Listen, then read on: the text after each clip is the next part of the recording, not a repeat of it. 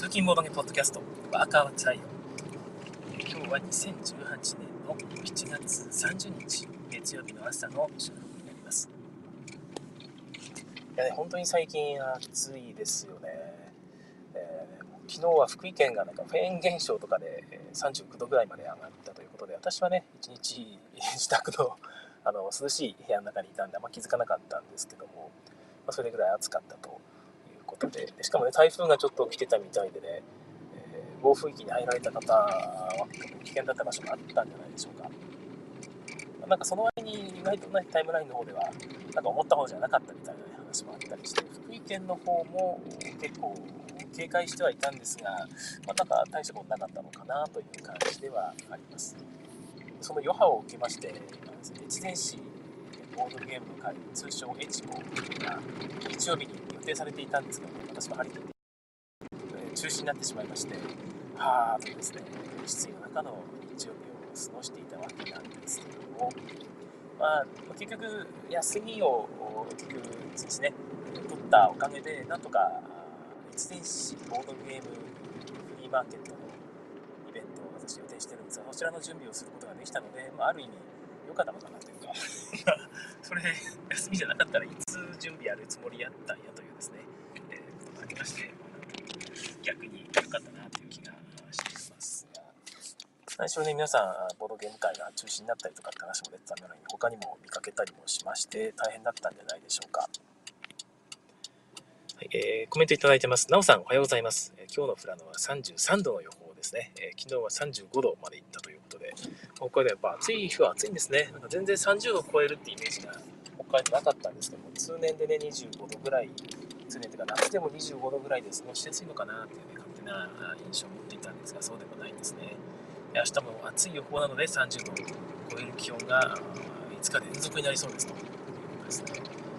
福井県はもうずっと30度超えですね。いや、暑いね。夏休みの子供たち大丈夫かなってちょっとね、心配になってしまいますがはい。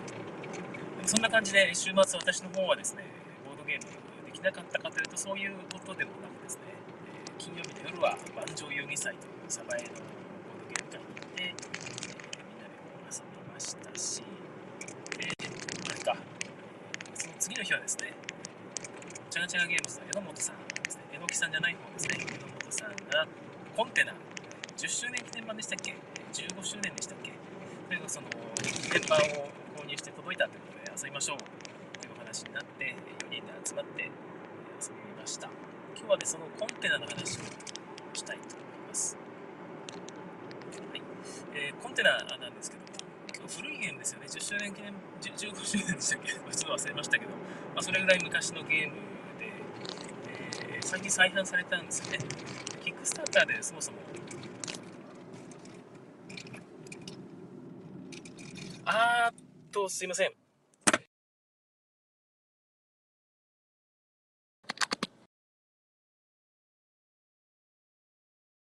えっ、ー、と、あれだ。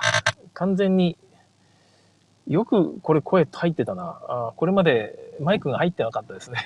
つまり本体から拾っていたってことですかね。ごめんなさい。え全然気づかなかった。危なかったです。えなおさんの方から声が若干鼻声に聞こえるということでご指摘いただきました。ありがとうございます。はい。そんな感じでちょっと、前半聞き 聞き取りづらかったかもしれないですが、申し訳ありませんでした。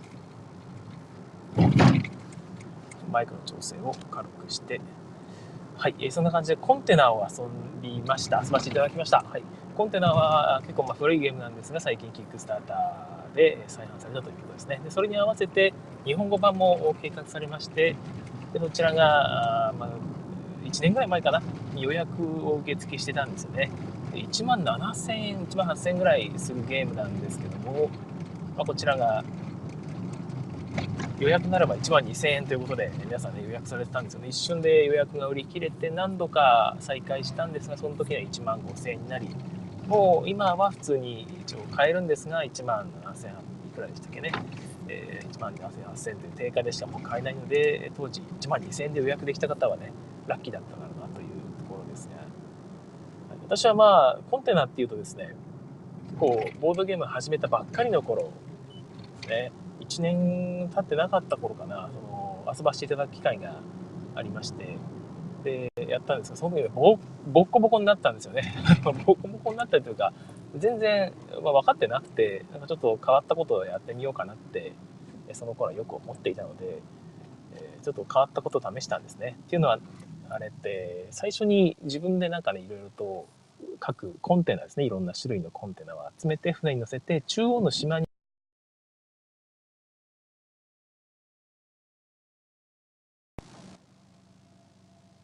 ごめんなさい今切れてしまった可能性がありますねちょっと電話が入ってしまったんですが切れました？切れてない？大丈夫ですかね？もしちょっと切れていたら教えてください。はい、となんか途中で電話が入るって初めての経験ですね。まあ、切りましたけども。はい、その中でコンテナっていうのは中央の島に行ってそこで持っていくとその自分以外の全員で競りが始まるんですよね。でそこの競りをみんなにしてもらってで買ってもらうとその金額プラスなんか政府報奨金みたいなね、えー、やつがえつまり銀行から同額のお金がさらに入るという、つまり売った売ることで収入を得ていくっていうのがまあ基本的な方針のゲームなんですよ。あ聞こえてますということでありがとうございます。電話が入っても切れはしないんですね。はいえー、再生をしなければ大丈夫なのかな。えそんな感じのゲームになってているんですが私そこでねちょっと欲を書いて人に売るんではなくてですね自分でその競りの一番高値がついたその金額がねちょっと安いと感じたので自分でそれを落札してしまったんですね。で、それをすると、政府報奨金ももらえないし、人からもちろんお金ももらえないし、で、自分のお金減るしで、一気に資金がね、なくなってしまうんですよ。そうするとその後の行動がすごくやりづらくなってしまってですね、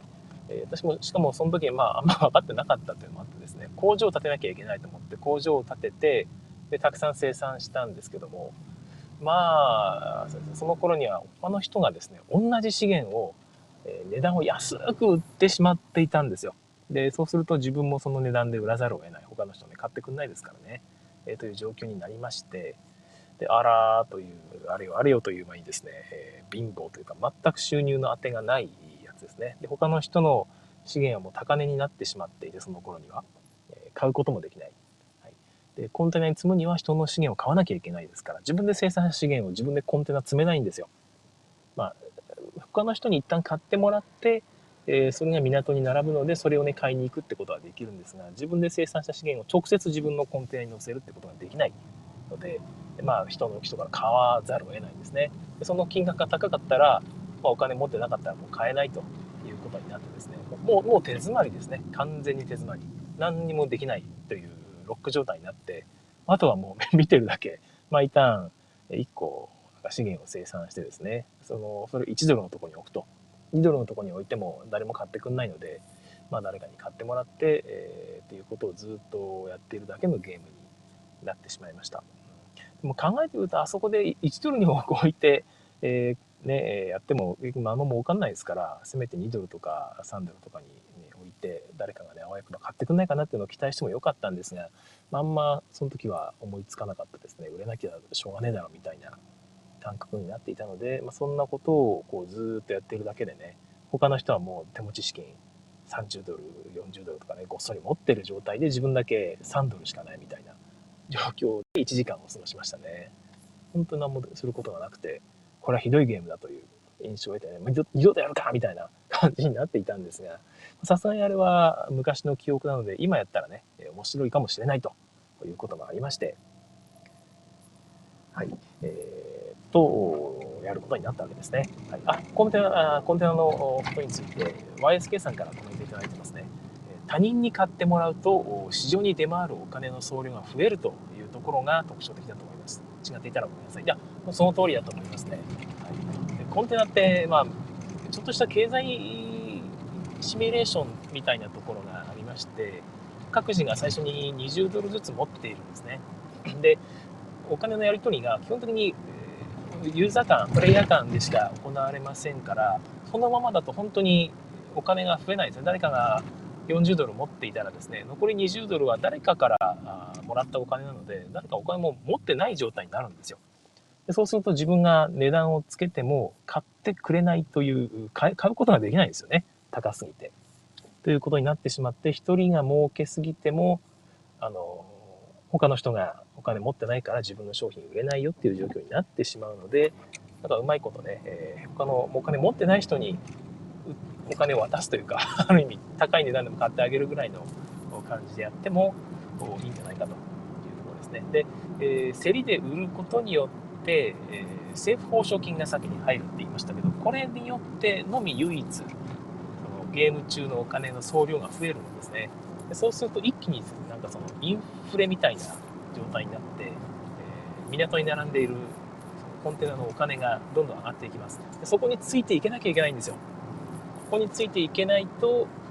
もう本当にゲームから脱落みたいなさっきの私みたいな状況になってしまうので、えー、あんまり安く売りすぎて資金がショートをしてしまうとかですね、え他人の商品を全く買わずに中央で競りをしないもしくはしても自分で落札してしまうというね私がさっきやった、えー、大きなミスですけどもお金がないくせに自分で競り落としてしまうとかねそういうことをやってしまうと本当にゲームから脱落してしまう。インフレをがねずっと起こっていくゲームですから、えー、ついていくように自分のお金もねちゃんと増やしていかなきゃいけないという感じのゲームだなと自分は認識しています。そういうほんであの YSK さんのおっしゃる通り他人に買ってもらうと他人にお金を渡すってことが結構重要なゲームだったりします。だから面白いんですよね。あの値段をつけて自分のね店先にちょっと商品を並べてこの値段なら売れるかな買ってくれるかなって言ったらね他の人が「それ全部くれ!」ってね、えー、言ってきて船がやってきてね、えー、こう買ってってくれるという。でも3つちょっとね1個だけ高い値段つけたらですねそれだけは売れ残ったみたいなことも起こったりしてですね。ああそっかこれだと売れ残るのかみたいなこともあったりもするんですが。私あの昨日はあえてそれをやっていました。その作った商品。自分ともう一人がですね灰色の工場を持っていたんですが灰色の工場を作ると片方は1ドルでずっと売り続ける。私は4ドルに値段をつけてですね1ドルの商品をいち早く自分が買ってしまうようにしていました。で自分が買ったやつをですねまたあの4ドルぐらいかな。結構だから最初から高値の値段で港に置く。で自分の工場の商品も高値のところ4ドルぐらいかな。のところに置くっていうのを序盤からやりまして、えー、あえて、えー、灰色の価値を何て言うか釣り上げるような状態に序盤でしていたりもしたんですよね。でそうすることで何を狙っていたんだっけななんか何か狙ってたんですか 忘れましたね。まあ、なんか結果的にうまくいってたような気がしますね。自分のところからは高値だろうが買うしかないので、え買われていったような気がしますしでその1ドルで売っていた人は、まあ、それはそれで何かの戦略があったんでしょうし結局その人は勝ったんですよね榎本さんですけども榎本さん勝ったんですけどもそのお互いにウィンウィンの関係を築けていたのかなよく分かりませんがそんな感じと経済系のゲームで物を安く仕入れて高く売る。もしくはあみんながね欲しがっている品物をうまいこと自分で生産しなくてもいいいいんですよ、え、誰かのものをこう早めに目ざとく仕入れてですね。多少高値であっても現状のみんなが本当に欲しがってると思えばですね。あとみんながお金を持ってる状態かどうかって見極めながらですね。その状態で、まあ、中央の競りの競りの島というか一応外国の島という名前がついていますけど中央の島の方へパッと入る。目指すね。そのタイミングを見計らって、えやるゲームじゃないかなという気はしています。他の人がお金持ってない時に中央の島入っても結局ダメなんですよね。えー、全然高値がつかなくて売れないので。であえて、えー、自分の船にこうね商品を満載し満載までしなくていいんですけどいっぱい積み込んで次に売れるなっていう状態で誰かが先に入ったとしますよね。中央の島に。で競りが破壊されたらですね、あえて多少高い値段であっても支払ってしまうと、はい、で支払ってしまうと確かにその人にはお金がねごっそり入るんですがその後自分が競りに自分の競りの時にですね結局その人もお金持ってるから高値の値段払ってくれるんですよね。でそうすると政府報奨金も入りますし自分もちろんね、えー、ベースの金額高いですからそこそこのお金が入ってくると、まあ、返ってくるんですよ下手したら倍ぐらいになってねでお互いにウィンウィンの関係が築けますので、えー、まあ、むしろそういう関係を築く逆にねその関係から外れないようにするっていう感じにしていかないとダメなんだろうなと思います。まあ、その競りゲーの常で一応ねトップが誰かっていうのはある程度見極めてこの辺はかなりねそのプリミティブといいますかインタラクションが中心のゲームですから当にトップ誰っていうのをよく考えてその人にお金あんまり渡しすぎるといくら自分が得したとしてもその1位の人がねさらに儲かってしまうんでは差が開くばっかりですからね。そこをうまく考えつつでも売らなきゃいけない時には売らなきゃいけないよっていうようなことも起きてですね。まあまあ競りゲーにありがちなものではあるんですが、まあ、そこプラス経済ゲームという感じがあって非常に面白いですね。ルールもそこまで複雑じゃなくて、えー、ボス当て中のやすさんがあの小学生のお子さんと一緒にやってるって話があってびっくりだなとは思うんですが、まあ、ボードゲームの英才教育されてるところであればそれぐらいも可能であろうと思わせるぐらいルールは簡単でございます。はいえーまあ、さっき言ったようにねその間違ってしまうとお金がごっそりなくなってしまってどうしようもなくなるってこともあったりするんですが、まあ、それはそれで大丈夫かなと。はい、でこのゲームもう一個面白いのがですね5種類の資源が、まあ、コンテナっていうのがあるんですけども各自が工場を最初持ってるんですよね。どの色の資源を計算できるかっていう。それが全員最初全く違うものからスタートする。プラス、えー、出ない資源っていうのがあるわけですよ。あれあれでも5人プレイできたっけ？5人プレイできましたっけ？5人プレイにすると全員別々の資源になるのかな？そうかな？はい。で何しろその工場をこう増やしていくと全員がねいろんな資源を作れるようになっていくんですが最大4つまでしか工場が増やせないってことになっていてしかも同じ色の工場は作れないので、えー、みんながね各自その工場を増やしていくと最大4色まで生産できるようになるんですね。5色目は絶対生産できなくてですね、まあ、大体偏りますよね。どっかの資源がレアになると。ある黒だけは誰かの1個しか工場を持ってないっていうような状況になったりします。そうすると黒がまあレアな感じになってですね、えー、まあ、そういう状況を作り出さなきゃいけないわけなんですが、この黒を、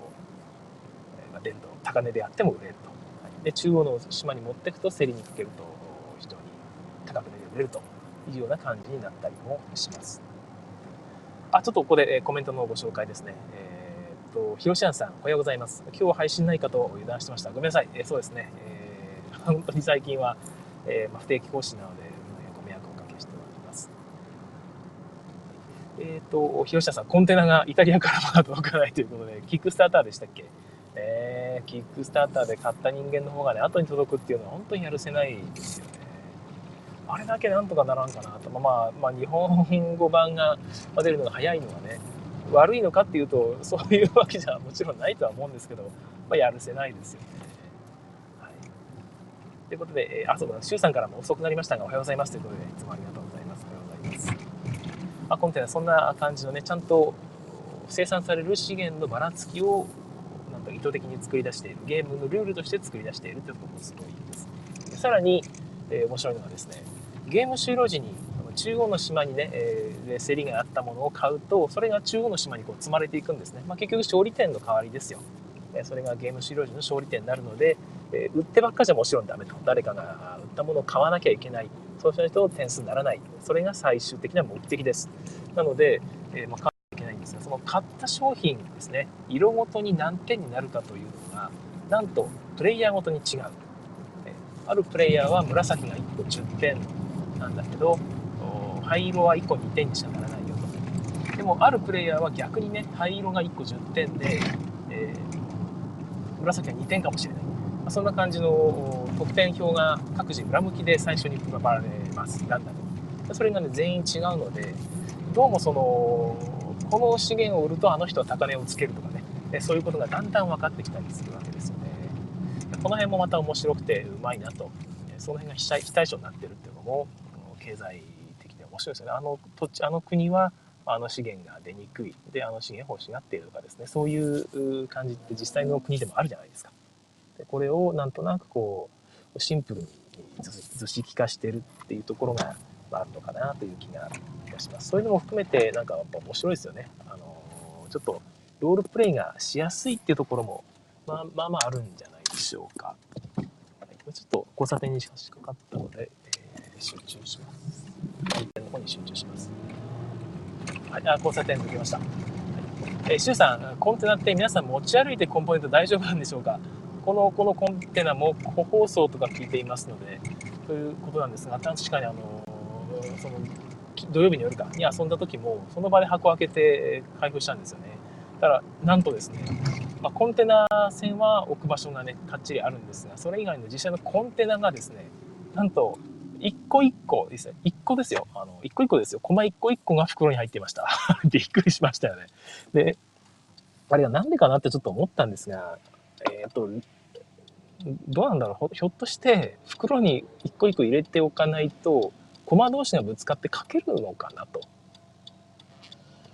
まあ、ひょっとしてそういう懸念があったりするのかなって思ったので、あんまりその持ち歩いてこう揺れる環境でねガサガサガサっとやるとそしたら駒同士が傷つけ合ったりしてしまうのかもしれません。もしその辺気にされる方はまさかね一個一個袋に戻して片付けるわけに多分いかないですからあれは輸送用の販売用のね販売時の輸送用の処置だと思うので、えそこは無理だと思うんで麻雀牌のようにかっちり入る箱かなんか作ってですねそこにかっちりこう押さえ収めて揺れても大丈夫なようにした方がいいかもしれないですね。まあ、でもそそんなに気にしなくていいような気はしているんですけども、まあ、そんな感じの本当にね豪華コンポーネントって遊んでて非常に気分が上がる感じでした。昔のコンテナって船がねなんかその石膏っぽいんですよね割れやこれ割れるんじゃないのって実際に割れたような報告もあったみたいでまあ、そこは気になったんですが、新しいやつは、まあ、あれもあれで割れそうな感じもちょっとするんですが、そんなにやわじゃないような感じなので、で多少手荒に扱っても多分大丈夫だと思います。で、コンテナもね、いい感じで立体的で、で模様も入ってて、本当にコンテナっぽいんですよね。でそれも含めて非常に良い感じのコンポーネント、音質なんじゃないでしょうか。まあ、1万8000円出して買うかって言われると、まあ、自分は買わなかったんですけども、まあ、なんか面白いゲームですし、プリミティブで、えルールも少なくですね、友達と一緒に遊んでも面白いんじゃないかな。その初心者っていうか、あんまりボードゲーム遊ばない人と遊んでも、いや、これ面白いなと言ってくれる可能性がある良いゲームなんじゃないかと思います。むしろ友達と遊んだ方がいいんじゃないかな。その、ちょっとインタラクション高めですから、なんか見知らぬプレイヤー同士とね、オープン会でやったりすると、ちょっとギスギスしかねないですよね。その中にねもしあのガチゲーマーとかいたりするとですねまたあの例の肩の問題じゃないですけどなんでどうして今あのプレイヤーを叩かないんですかみたいな 話になって面倒くせえなってことになりかねないんで、まあ、昨日あった人間同士でやって、えー、ちょっとななんでなんでなんでなんで俺なの？みたいなこと言っても気軽に受け流せるいや今別に俺紫好きだからみたいなぐらいの勢いでこう受け流せるぐらいの感じでの環境でやった方が面白いかもしれないですね。はい。こんな感じで、まあ、一生もんだと思いますので、えー、迷ってる方は全然私は背中を押しますし、えー、まあ、もし購入して積んでる方いたらすぐにでも遊んだ方がまあいいですよね。まあ、そいつ私は買ってないんですけども、ちょっと高いし、でかいし、重いかな。はい。まあ近くで買ってくれた方がいたんでね、いつでも遊べるかなというところも、まあ、一つあります。えー、中さん、陶器に近いレジン製で書けると聞いています。でそれは古いバージョンですがね、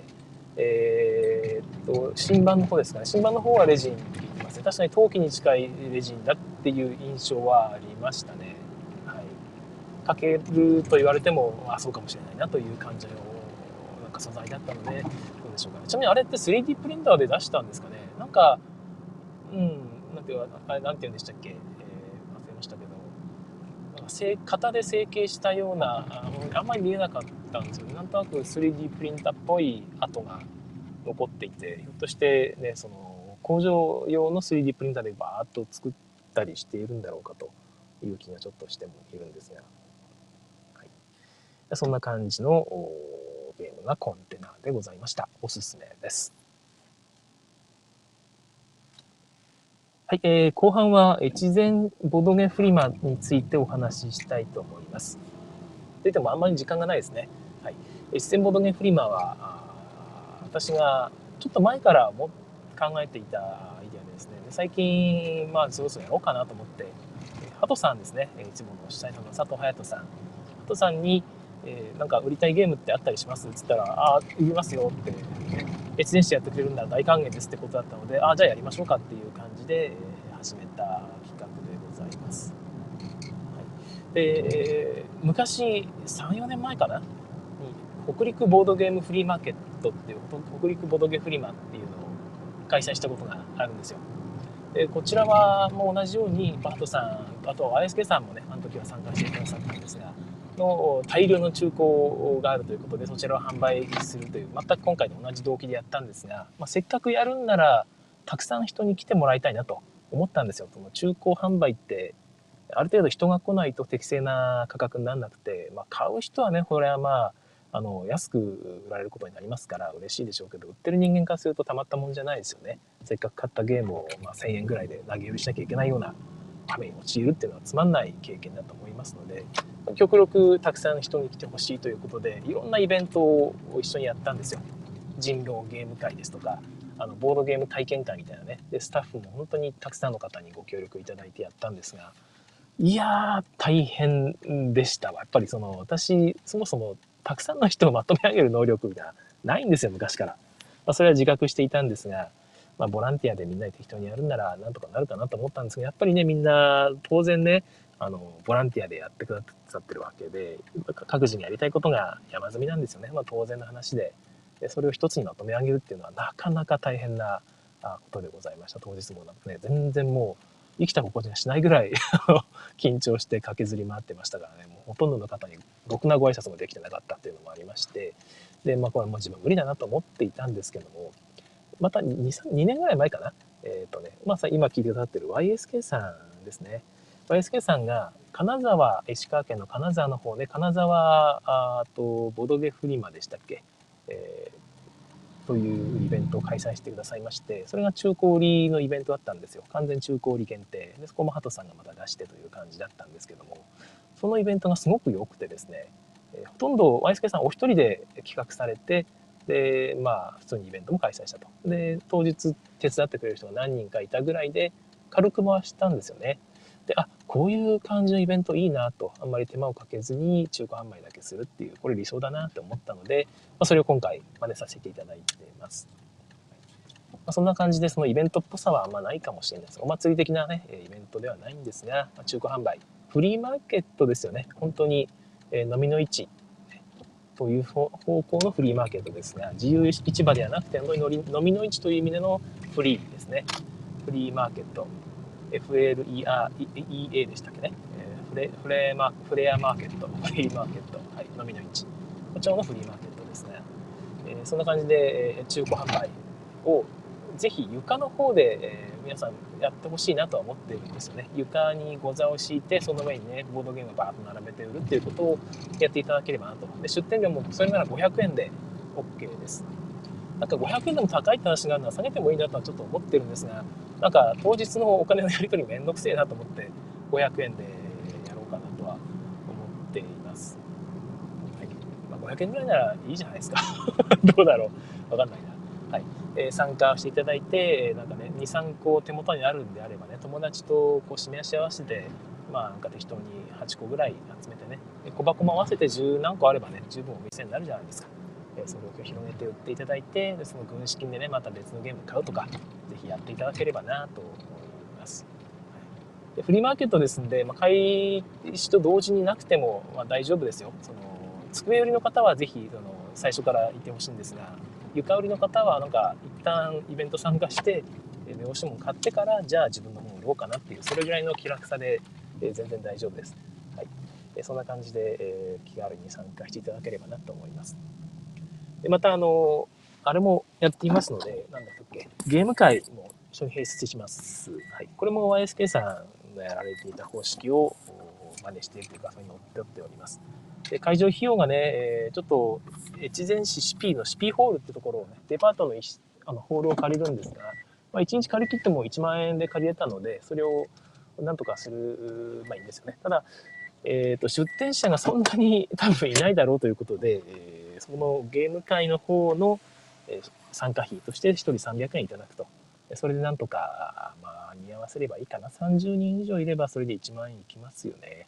えー、大丈夫かな、はい。余ったお金は打ち上げで使おうかなと思っております。そんな感じなので皆さんぜひ遊びに来てください。えー、まあ、近隣の県の方はね、えー、ちょっと観光がてら遊びに来るんでもいいですし、福井県9月2日っていうと、さすがに海は無理かな。あなんかね、えー、美味しいもん、ラーメンとか福井結構いっぱいありますから、食べ歩きしてもいいですし、なんか、あ他になかったかな、9月っていうと。ちょっとその夏休みシーズンが終わった後なので、えー、結構いろんなとこも空いてると思いますから、恐竜博物館とかありますからね、そういうとこも行っていただいて、ついでに寄るというのもいいかもしれないですね。一応、その日が同じ日にですね、同じ敦賀で、福井県の敦賀でニコニコ、えー、町会議、ニコニコ町会議というものですかね、えー、というのが開催されるので、ひょっとしてそっちの方に 行ってしまいたい方もいらっしゃるかもしれないんですが、あすいません、ちょっとその日にせざるを得なくてですね、その日にしております。越前市ボードゲームフリーマーケット、えー、気軽な、あなんとなくね、こじんまりとしたみんなで作るワイワイとしたイベントにできればいいなと思っておりますので、どうかお気軽にえご参加ください。はいえー、全然、えー、その床売りであれば本当に何売っていただいても結構ですね。何売ってもってボードゲーム関係に限りますけども、何売っていただいても大丈夫です。一応、同人ゲームというか自作ゲームの販売は可能ではあるんですが、おそらく合わないと思います。客層的にも、おなんていうか、えー、合わないし、私有も申し訳ないんですが、ちょっと今回お断りしてるんですね。そのブースの方での私有っていうのが、椅子も用意できないですし、えそこで遊ばれるとですね、ちょっと滞留もすると思いますし、えま床売りの方でね、えやっていただくことになると思うんですが、そこで例えば机持ち込んで中でゲームってされるとですね、ぶっちゃけその中で休憩してみんなで 友達と遊んでいるのか判別つかないっていうこともちょっとあったりするんですよ。でそういうのも含めるともう一律禁止で基本的に中古売りなんでごめんなさいという感じにした方がいいのかなと思っています。ゆかりの方で、えー、ね、なんか自作ゲームちょっと売るとか、そんなのは全然構いませんので、椅子とね、机持ち込みなんかも全然自分で持ち込む分には構いませんから、そこでちょっと並べて売るっていうのはもちろん構いません。グッズなんかも売っていただいてもいいですし、ボードゲーム自分で書いた漫画とかね、そんなのも全然いいですし、自作のボードゲームバッグとかね、T シャツとか缶バッジとか、こんなのも全然売っていいので、えー、ぜひお気軽に床売りでね、フリーマーケットとかにあるスタイルですよね。そういうので使っていただければなと思います。はい、えー、哲郎さん、えー、越前とエッセンで五感が似てますね。ありがとうございますね。これ本当はね、言おうかなと思ったんですけどね。エッセンボードゲフリマ。エッ、エッゼン、エッゼン。エッゼンボードゲフリマ。言おうかなと思ったんですが、ちょっとくどいって言われそうなのでやめました。はい。えー、ボードゲームフリーマーケット、福井県越前市、シピーというところの2階でやります。で、普通のデパートですので、いわゆるで大きい荷物の持ち込みなんかは玄関からはできません。裏側の搬入口から必ずやってください。まあまあ、他の倉庫系のイベントホールであれば一緒ですよね。必ず搬入口から受付を、搬入口で、えー、CP の受付をしていただいてから入るということになります。出店者の方ですね。はい。えー、出店者の方はそうしていただいて、えー、2階の方に移動して、そこでまあ改めて出店者受付をしていただく感じになります。申し込みのホームページが今ね、トっていうかツイッターの方で私が今ツイートしてますので、えーと、タグは越前ボドゲフリマですね。漢字で越前でボドゲフリマはカタカナですね。で、シャープ。で、検索していただくとそのリンクが出ます。そちらからぜひ入っていただいて申し込んでください。はいえー、基本床売りなんですが、あのー、大箱、中箱ですね。小箱を除いて、えー、数えていただいて販売個数が15個以上であれば、えー、机ハーフスペースを1000円でお貸しいたします。で、もし30個以上ね、えー、小箱除いて30個、もちろん小箱も売っていいんですが、その数に数えるって意味でちょっと省いていただいて、30個ぐらいあると、結構でっかい、たくさんあるよって方は、えー、つけ、長付け1本丸ごと1500円でお貸しいたします。えー、まあ、その長付け1本なのになんで安いのということもあると思うんですが、たくさん販売する方を優先、えー、そういう意味では優先すると。机が本当に足りないんですよ。全然足りなくて、できれば、えー、みんなでね、こう、みんな力を合わせて、一つの30個以上にして長付け1本借りるっていう方向とかは検討していただいてもいいのかなという気もしていますので、まあ、そういうこともぜひやってみてください。でも床売りも僕はいいと思うんですけどね。はい。で机の方はできればなるべくプレイスペースの方に、え使って、そちらでゆっくりみんなにね、ゲーム会を楽しんでいただければなという気もしておりますので、えーまあ、机の方はなるべく余らせて、もしくは、使った場合もね、その、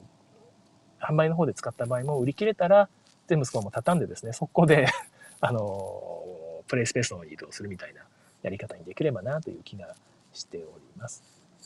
はい、もし机が大人気で、えー、みんな、みんなも、みんな床ありじゃなくて机ってことになったら、まあそれはそれでそのレンタル代を借りて、追加でレンタル用の机を手配してもいいのかなっていう気もしていますので、それはまあ、あの、臨機応変にしていきたいと思います。とにかく、えー、皆様のご参加お待ちしておりますので、はい。で、全泊なんかする方多分いないと思うんですが、もし全泊して、えー、懇親会とかあるなの見返したいって方がね、もしいらっしゃったら、えー、人数に応じて会場を予約してね、え私の方でお出迎えしますので、ぜひ夜、前日夜にでも懇親会いたしましょう。はい。前日の昼からがボードゲーム会したいっていう需要がもしあったらですね、まあ、それもそれでまた検討しますので、お声掛けくださいね。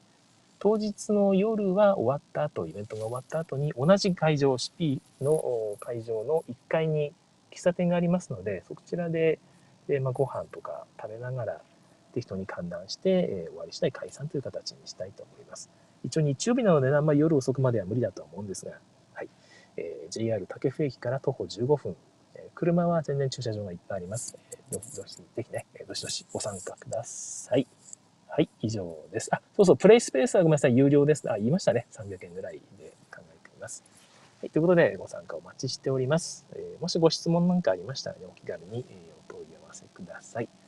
あと、もし聞いている方いらっしゃらないとは思うんですが、えー、新品売りですね、いわゆるショップさんとか、で、えなんかそんなイベントあるんなら自分普通に新品売り行きたいよって方いらっしゃったら、もうそれはもう大歓迎ですので、まあね、そういうイベントでもないと福井って本当ボードゲーム売る場所ないんですよ。ただこちらからあのお声掛けはいたしません。っていうのは集客が本当に読めなくて、えちょっと微妙なところが あるのでね、こちらからお声掛けして少ないと本当に申し訳ないって感じになってしまうので、えそこはあのどうしようもないなと思ってるんですが、もしね、あの既得にもえー、ご協力いただけるって方がいたらですね、ぜひぜひ来てください。ショップ様は、あの普通のショップさんであれば、えある程度ね、品数持ち込んでいただけるんであれば、出店料無料とさせていただきます。これは後でホームページ書いておこうかな。はい。えー、長机1本、その丸々お貸しいたしますので、ぜひよろしくお願いいたします。はい。では、こんなところかな。はい。えー、以上です。今日は聞いていただきましてありがとうございました。はい、ね、仕事前にね、こんなあイベントふわ、イベントのふわついた お話をして申し訳ありません。私もね、これから仕事なんで頑張っていきたいと思います。今日も一日乗り切っていきましょう。それでは次回更新をお楽しみに。さようなら。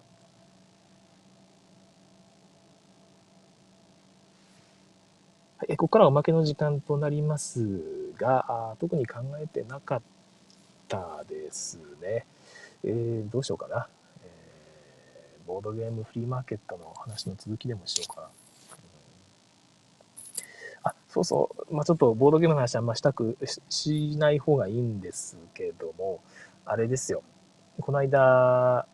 イースタンワンダーやりましたよ。子供とや、以前はね、子供と2人でやったんですが、大人4人でやったら前よりも印象良かったですね。なんか面白かった感じがいたしました。